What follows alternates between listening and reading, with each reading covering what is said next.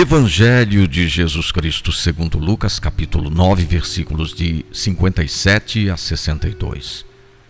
Enquanto estavam a caminho, alguém disse a Jesus: Eu te seguirei aonde quer que tu vás. Jesus respondeu: As raposas têm tocas e os pássaros do céu têm ninhos, mas o filho do homem não tem onde reclinar a cabeça. Então disse a outro: Segue-me.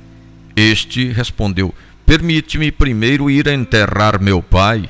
Jesus respondeu: Deixa que os mortos enterrem os seus mortos, mas tu vai e anuncia o reino de Deus.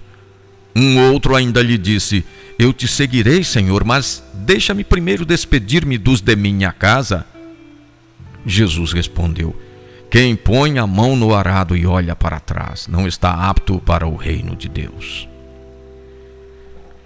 Jesus chamou a quem quis para ficar com ele e depois os enviou a evangelizar. Assim, Marcos descreve a escolha dos primeiros discípulos. Na escolha dos apóstolos, uma condição marcante é a disponibilidade. Eles deixam tudo e seguem Jesus. O segmento de Jesus não admite meio termo. Um dos chamados pediu tempo para enterrar o pai. Era dever do filho primogênito providenciar o sepultamento do pai quando a morte acontecesse. Antes disso, deveria cuidar do seu bem-estar.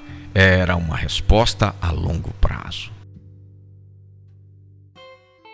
Despedir-se da família era também uma desculpa para não comprometer-se no momento. Em outro lugar, Jesus fala do mercador que vendeu tudo para comprar uma pérola preciosa. Esta pérola o fez feliz. Proposta do dia: cuidar das desculpas oportunistas que apresentamos.